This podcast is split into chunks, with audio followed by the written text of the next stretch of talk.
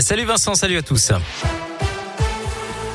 Et à la une, le gouvernement espérait éviter la grève et sauver les vacances de Noël sur les rails. Il n'en sera rien. Les syndicats et la direction de la SNCF ne sont pas parvenus à se mettre d'accord. La direction de la SNCF prévoit donc un trafic très dégradé pour les TGV Sud-Est durant ce premier week-end des fêtes de fin d'année. Cette euh, grève pourrait être reconduite hein, les week-ends suivants selon l'UNSA. La mobilisation également du monde de la justice, avocats, greffiers et magistrats ensemble dans la rue aujourd'hui pour dénoncer le manque de moyens humains et financiers accordés par l'État à la justice. Un rassemblement a eu lieu à la mi-journée sur le parvis du palais de justice de Bourg-en-Bresse. Enfin, autre rassemblement en début d'après-midi, des agents du périscolaire. Ils se sont donné rendez-vous devant la préfecture de l'Ain. Deuxième jour de grève au niveau national à l'appel d'une intersyndicale pour demander des hausses de salaire et une régularisation des contrats précaires.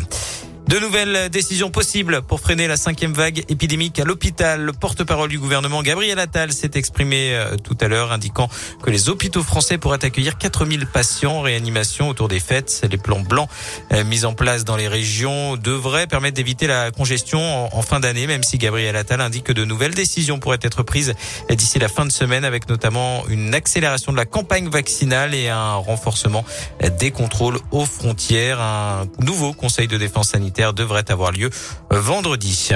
À suivre le grand oral d'Emmanuel Macron, le chef de l'État s'exprimera pendant deux heures ce soir lors d'une interview enregistrée et diffusée sur TF1 et LCI.